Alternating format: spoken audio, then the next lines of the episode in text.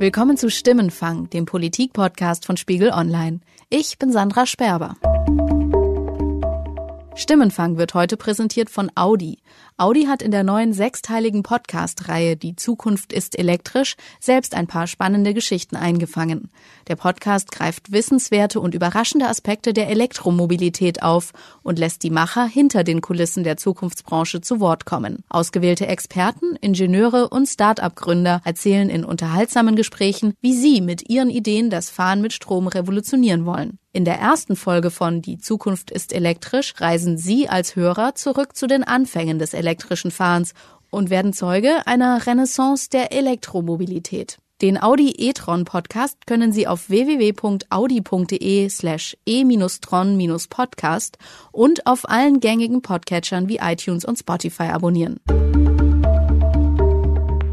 Machtverlust für Merkel, Koalitionskrach, Regierungskrise.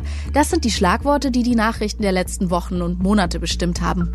Vom Streit um die Flüchtlingspolitik über den Maßendeal bis zur überraschenden Abwahl von Merkels Vertrautem Volker Kauder als Fraktionschef. Das ist eine Stunde der Demokratie, in der gibt es auch Niederlagen und da gibt es auch nichts zu beschönigen. Es grummelt in der Union. Und in dieser Folge von Stimmenfang wollen wir darüber diskutieren, wie das mit der Landtagswahl in Bayern am 14. Oktober zusammenhängt. Wären die Konflikte der letzten Wochen überhaupt so eskaliert, wenn die CSU nicht kurz vor einer Landtagswahl stünde, bei der Horst Seehofer um seine politische Zukunft kämpft?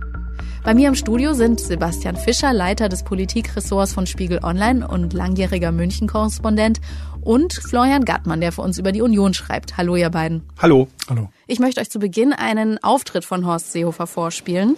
Das ist ein großartiger Wahlerfolg. Die CSU lebt als Volkspartei und wir sind tief in der bayerischen Bevölkerung verankert. Jeder zweite Bayer und jede zweite Bayerin hat uns gewählt.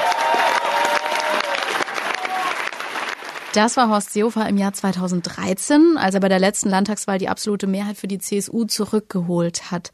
Sebastian, was hat sich seitdem für Seehofer verändert? Naja, aus dem Sieger ist einer geworden, äh, der jetzt eine Abwehrschlacht kämpft. Mhm. Also der Mann war 2013 auf dem Höhepunkt seiner Macht. Das war Pikors Seehofer. Er hatte alles eingelöst, was er vorher versprochen hatte. Er kam 2008 nach München, als die CSU dort eine Niederlage eingefahren hatte und das erste Mal seit Jahrzehnten in eine Koalitionsregierung eintreten musste. Er kam nach München aus Berlin, hat das wieder aufgebaut und hat gesagt, unser Ziel muss sein, die Wiederherstellung der absoluten Mehrheit. Das gehört zu den Genen der CSU. Mhm. Und nur so kann sie auf Dauer überleben. Das hat er 2013 geschafft. Und jetzt liegt die CSU bei 35 Prozent, 36, 37 Prozent in den äh, Umfragen im bayerischen Landtagswahlkampf.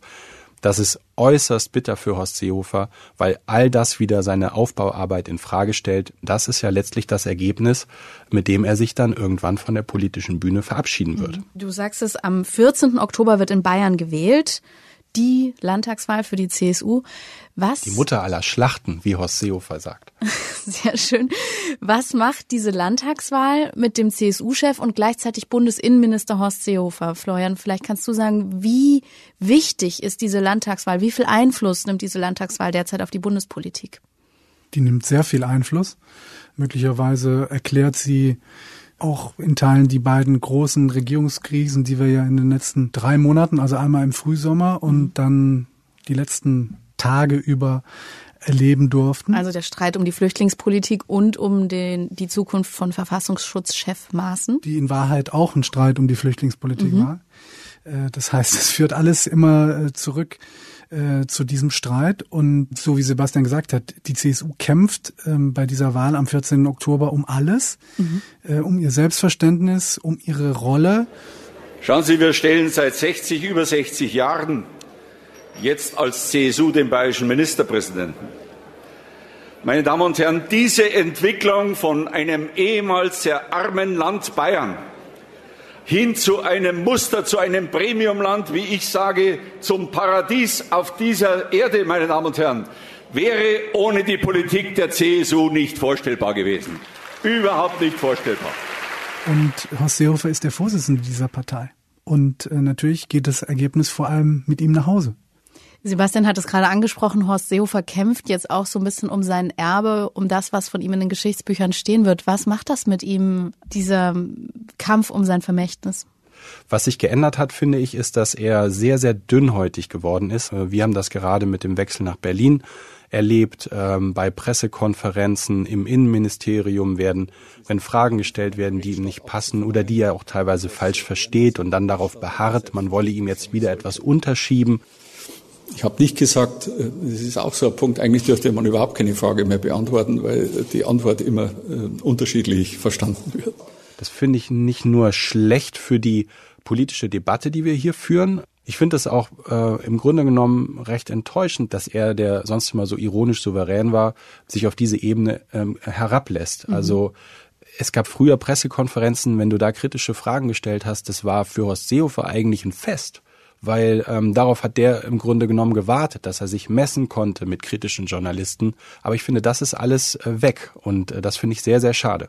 Es wird ihm ja eigentlich schon seit er als Bundesinnenminister vereidigt worden ist und die ersten Debatten angestoßen hat, eigentlich ständig vorgeworfen, dass diese Landtagswahl alles überlagert, dass das seine Politik bestimmt. Ich spiele euch mal einen O-Ton vor. Dass ein Bundesinnenminister ähm, seine ganzen ersten Tage darauf verwendet, äh, einen Wahlkampf in Bayern zu führen, das ist aus meiner Sicht nicht Aufgabe dieses äh, Ministerpostens. Also das war Grünen-Chefin Annalena Baerbock knapp einen Monat nach dem Start der Großen Koalition, die da schon sagt, der Bundesinnenminister macht eigentlich permanent nur Wahlkampf. Liegt sie da richtig? Ist Seehofer ständig im Wahlkampfmodus?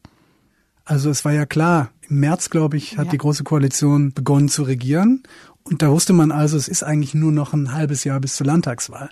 Dass natürlich dann jedes Agieren automatisch, glaube ich, auch immer darauf abgeprüft wird, sowohl von der Öffentlichkeit als auch von dem Politiker selbst, was das jetzt für die Wahlchancen meiner Partei bedeutet, ist, glaube ich, klar. So ist nun mal unser System angelegt. Wahlkampf per se ist ja nun auch nicht schlecht, sondern das ist eben in der Demokratie notwendig und bedeutet ja eigentlich auch, sich rückzukoppeln äh, mit dem, äh, was die Wähler wollen, beziehungsweise um Wähler zu werben mit deinem Konzept. Das ist also mhm. im Grunde genommen gut. Die Frage ist nur, wie machst du diesen Wahlkampf und was glaubst du ist erfolgreich in diesem Wahlkampf? Und da würde ich sagen, hat sich aus Seehofer in den letzten Monaten schon einfach verschätzt, weil sie in der CSU geglaubt haben, dass man die AfD äh, bekämpfen kann, indem man sie so weit nach rechts drängt, dass sie quasi aus dem sogenannten bürgerlichen Spektrum rausfallen und dass alle Leute, die potenziell auch AfD wählen würden, wieder zurückkehren zur CSU, weil sie nicht auf einer radikalen Seite sein wollen. Sebastian, du spielst an auf eine Taktik, die Horst Seehofer eigentlich direkt nach der Bundestagswahl ausgegeben hat. Da hatte die CSU mehr als zehn Prozent verloren und Seehofer hat damals das Ergebnis folgendermaßen analysiert. Nach unserer Einschätzung äh, hatten wir äh, eine Flanke auf der rechten Seite, eine offene Flanke. Und äh, deshalb kommt es jetzt in den nächsten Wochen besonders darauf an, dass wir diese Flanke schließen mit klarer Kante und klaren politischen Positionen. Glaubst du, das war klug, mit der AfD um Wählerstimmen zu konkurrieren? Ich finde es klug, mit der AfD um Wählerstimmen zu konkurrieren. Nur das Ziel äh, sollte dann ja auch sein, wenn man konkurriert, dass man dann auch Wählerstimmen gewinnt. Ähm, und das, glaube ich, hat äh, nicht funktioniert bei dieser Taktik. Weil letztlich hat die CSU in Bayern in den Umfragen verloren an die Grünen, die ja auf die 20-Prozent-Marke zusteuern und möglicherweise auf der anderen Seite an die AfD. Also ähm, das war keine erfolgreiche Strategie. Und an die Freien Wähler. Und an die Freien mhm. Wähler auch, die jetzt wieder bei neun Prozent liegen. Und Söder hat das auch erkannt. Der ähm, fährt ja seit nun einigen Wochen äh, den Versuch, sich wieder als Mann der Mitte zu positionieren, jenseits ähm, radikalerer äh, Töne, zum Beispiel in der Flüchtlingspolitik. Dem hat er auch äh, ganz offiziell abgeschworen, als er zum Beispiel sehr plakativ sagte, er wolle das Wort Asyltourismus jetzt nicht mhm. mehr benutzen. Ich sage für mich ganz persönlich, ich werde zum Beispiel das Wort Asyltourismus nicht wiederverwenden, wenn ich den Eindruck habe, dass es jemand verletzt, dazu stehe ich, werde ich nicht wiederverwenden, auch wenn das Anliegen, meine Damen und Herren, berechtigt ist, weil ich nicht möchte, dass am Ende Wortdebatten die sinnvolle Sachdiskussion verhindern. Ich werde es nicht mehr tun, aber werde in der Sache mich engagieren. Möglicherweise ist das jetzt zu spät oder es wird von vielen Leuten natürlich gedeutet als rein taktische Maßnahme, mhm. ähm, um da wieder äh, an die Wähler ranzukommen. Mhm. Wobei ich übrigens glaube, dass äh, Horst Seehofer bei dem möglicherweise falschen Kurs, also wird sich ja bei der Landtagswahl dann herausstellen, dass er da tatsächlich sich auch davon leiten lässt, was er für richtig und falsch hält. Also ich würde ihm jetzt nicht absprechen, dass er das nur macht, weil er an die Landtagswahl mhm. äh, denkt, sondern ich glaube, Horst Seehofer ist wirklich der Meinung, dass im Herbst 2015 falsche Entscheidungen getroffen wurden äh, in der Flüchtlingspolitik. Das ist ja sozusagen der Kern des ewigen Konflikts mit Angela Merkel und Teilen der CDU. Und das ist ja ein ständiges Rückspiel, was wir erleben. Für mich ist entscheidend, äh, was ich in der Bevölkerung höre. Und er ist wirklich der Meinung, dass da Dinge korrigiert werden müssen. Wer abgeschoben worden ist und mit einer Einreisesperre versehen ist, der darf nicht wieder einreisen. Da sagen mir die Leute auf der Straße, ja, war dies nicht schon jahrelang der Fall? Dann muss ich sagen, leider nein. Da kommen dann auch wahltaktische Gründe sicherlich dazu. Also eine Mischung. Aber es ist am Ende wahrscheinlich eine Mischung. In den letzten drei Wochen hat uns ja vor allem der Streit um den Fall Maaßen, also um die Zukunft des Verfassungsschutzchefs beschäftigt. Wie viel hat der Wahlkampf in Bayern mit dem Streit um den Herrn Maaßen zu tun? Also ich glaube ja, dass seine Positionierung in der Frage Maßen wieder zu der alten Flüchtlingsdebatte zurückführt. Ja? Mhm. Das ist letztlich auch wieder Teil dieses Rückspiels, ja, weil Maßen im Grunde genommen ja mit den Zweifeln, die er an den Vorgängen in Chemnitz, wie sie die Bundeskanzlerin und der Regierungssprecher äh, beurteilt hatten, den Zweifeln daran und sozusagen den fremdenfeindlichen Vorgängen. Das war im Grunde genommen ja Hashtag äh, Flüchtlingspolitik. Ja? Mhm und ähm, dass Seehofer ihn da ja auch relativ schnell verteidigt hat und ihn ja im Grunde genommen bis zum Schluss verteidigt hat und bis zum Schluss nicht verstanden hat, was die ganze Debatte eigentlich sollte. Und deshalb möchte ich Ihnen auch sagen, hat der Präsident Maaßen weiterhin mein Vertrauen als Präsident des Bundesamtes für Verfassungsschutz. Seehofer ist nun mal überzeugt, dass der Herr Maaßen ein verdienter Mann ist. Und dann ist es für ihn äh, so eine Art von Haltung und Rückgrat zeigen, äh, dazu auch zu stehen. Und er hat möglicherweise geglaubt, dass das eben beim konservativen Wähler auch gut ankommt, wenn man sich nicht äh, auch in stürmischen Zeiten da jetzt umwehen lässt, sondern zu dem Maßen steht. Ähm, dass die Äußerungen äh, dieses Mannes einfach äh, völlig neben der Spur waren und eines Verfassungsschutzchefs nicht würdig, äh, das hat er dabei einfach, glaube ich, nicht erkannt. Mhm. Und da, deshalb auch die Reaktion auch in der konservativen äh, Bevölkerung ähm, nicht erwartet. Und letztlich äh, glaube ich manchmal, dass es bei Seehofer so ist, dass er sich auch in einer Art von Tunnel befindet. Dass er also bestimmte Dinge so wahrnimmt, wie er sie wahrnimmt, weil er ähm, auch gar keinen anderen Blick mehr auf diese Dinge bekommt. Was du als Tunnel beschreibst, hat Horst Seehofer kürzlich auf dem Parteitag selbst folgendermaßen beschrieben auch wenn es Kritik gibt, Haltung zeigen, kämpfen für ein Thema und den Kampf nicht einzustellen, bis eine Maßnahme realisiert ist. Das ist der Weg der CSU. Nicht aus Ängstlichkeit davonlaufen. Also die Kehrseite von Starrsinn, äh, die Kehrseite von Haltung, pardon, ist natürlich äh, Starrsinn. Mhm. Äh, ich glaube, den, an dem Punkt ist man natürlich bei Horst Seehofer. Und, äh, ein schmaler Grad zwischen ein Haltung schmaler und Grad. Starrsinn. Und Sebastian hat es ja schon angedeutet.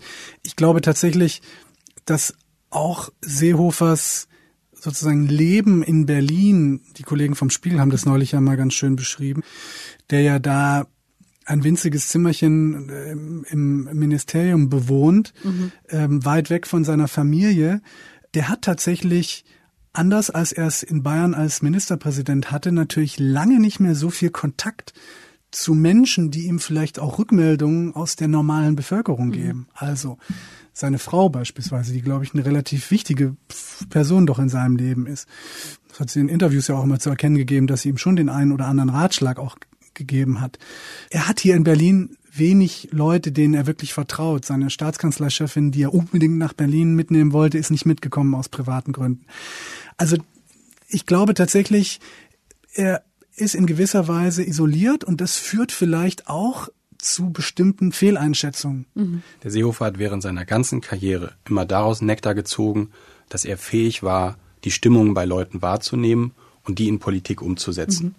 Er glaubt jetzt sicherlich, äh, weil das ja sein Erfolgsrezept immer war, sich auf dieses eigene Gespür für die Menschen verlassen zu können. dass er auch in der Flüchtlingspolitik dieses Gespür hat. Das ist es, was die Bevölkerung von der Politik erwartet, in Deutschland wie in Europa. Eine Antwort auf dieses weltweite Thema der Migration, dass es gerecht zugeht, dass es ordentlich zugeht und dass es human zugeht, meine Damen und Herren. Das ist unsere Position.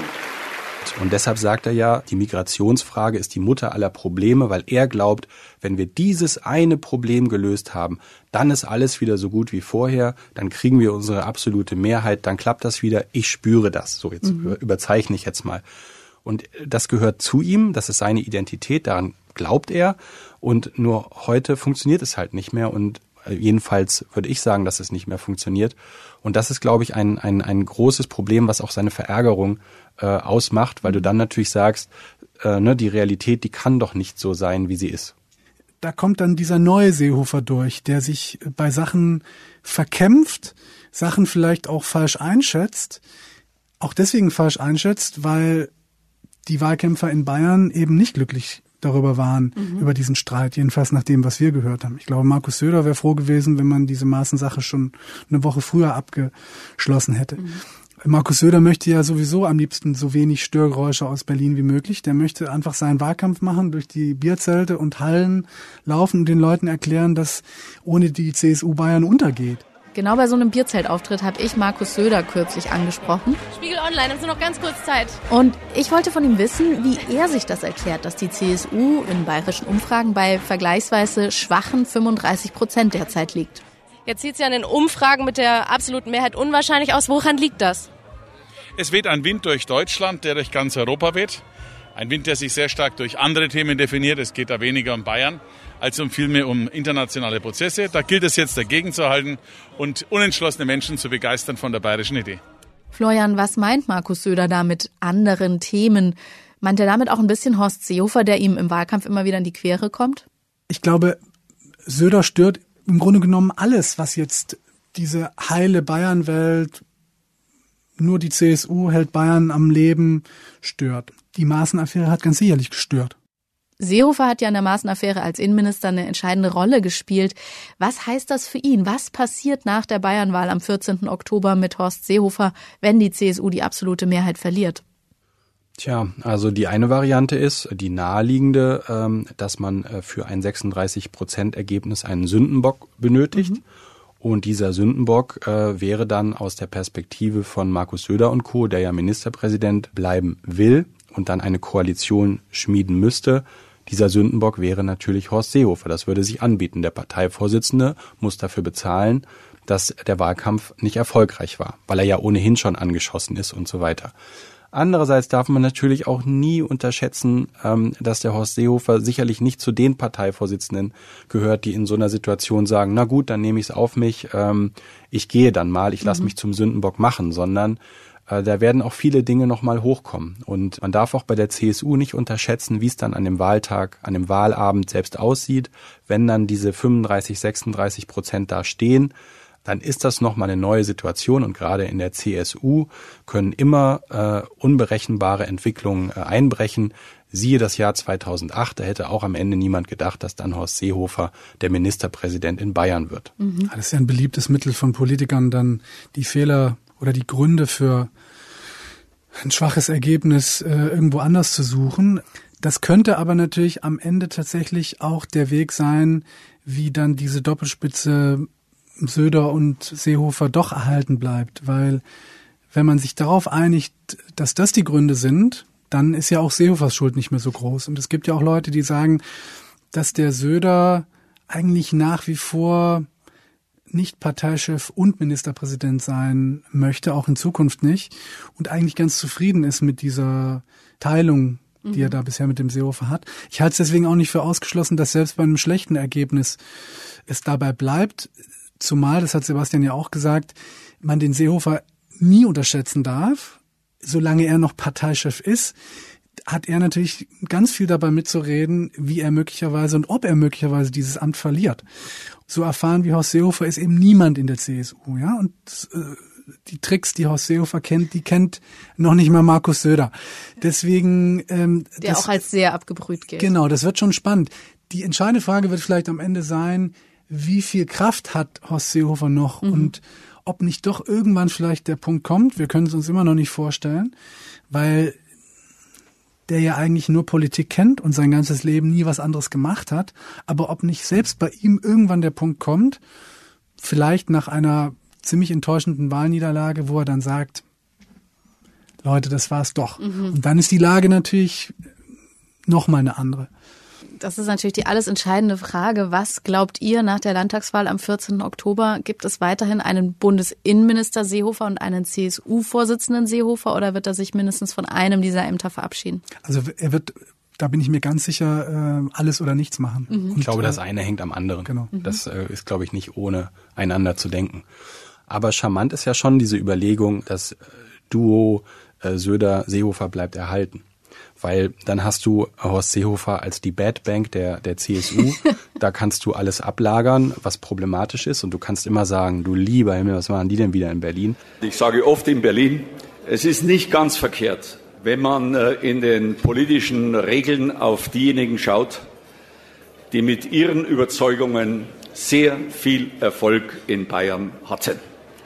Wir müssen uns dafür nicht entschuldigen. Was übrigens eine alte CSU-Strategie ist, äh, Regierung und Opposition in einem zu sein. Und in München äh, kann äh, Markus Söder äh, dann den Landesvater geben, je nachdem, mit wem er dann da äh, regiert. Und dann darf man auch nicht vergessen, haben wir ja schon drüber gesprochen, Horst Seehofer ist auch Bundesinnenminister. Das heißt, ähm, eine mögliche Entscheidung, sich zurückzuziehen, würde ja auch ganz ähm, fundamental die Statik der Bundesregierung betreffen. Mhm. Ja, die CSU müsste sich überlegen, wer könnte dann stattdessen Innenminister werden? Wer wäre dann eigentlich die neue starke Figur der äh, CSU-Minister in Berlin? Und dann ist die Frage, wie findet das eigentlich die CDU, wenn dann plötzlich Seehofer weg ist, der zwar immer ein großer Störenfried war, aber ja doch irgendwie auch im, im Rahmen dessen, was man bei Horst Seehofer verlässlich nennen kann, verlässlich war. Man kennt ihn halt schon so lange. Also da sind ja ganz viele Faktoren, die da am Ende noch eine Rolle spielen. Also es wird, glaube ich, super spannend. Dem Joachim Herrmann schlottern schon die Knie, dass er dann vielleicht doch als Innenminister nach Berlin muss, was er genau. doch nicht wollte. Wir schauen also alle gespannt auf den 14. Oktober. Vielen Dank, ihr beiden. Dankeschön. Ja. Das war Stimmenfang, der Politik-Podcast von Spiegel Online. Die nächste Folge gibt's kommenden Donnerstag ab Mittag auf Spiegel Online, Spotify, iTunes oder wo auch immer Sie Ihre Podcasts am liebsten hören. Bis dahin freuen wir uns über Themenvorschläge und Feedback an stimmenfang.spiegel.de oder auf unserer Mailbox. Die erreichen Sie unter 040 380 80 400. Nochmal 040 380 80 400. Unsere Kontaktdaten stehen auch in den Show Notes. Jasmin Yüksel und ich, Sandra Sperber, haben diese Episode produziert. Danke für die Unterstützung an Sebastian Fischer, Johannes Kückens, Wiebke Rasmussen, Thorsten Reitzek und Matthias Streitz. Die Stimmenfangmusik kommt von Davide Russo.